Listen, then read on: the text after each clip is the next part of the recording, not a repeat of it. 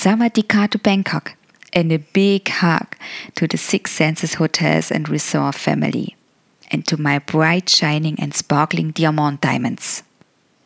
You are probably wondering why you only can hear my voice, but not see me in a video clip.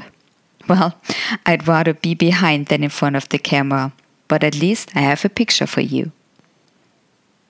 On this picture, you can see that I have brought a little jungle into my house because I miss the exotic plants so much. Now it feels a bit like vacation. What more can I say except thank you? I'm honored to be part of the Six Senses community and can now bear the official title of the Six Senses brand ambassador. I am absolutely amazed. I would really like to thank the Diamond Diamonds for the exciting journey this year. And it's not over yet. I'm so excited and can't wait to visit the Six Senses Shaharut in Israel to share my impressions with you. And I would like to say again, thank you. You made my day. I send you all my love and many kisses from the Swabian Ostalb. Feel embraced.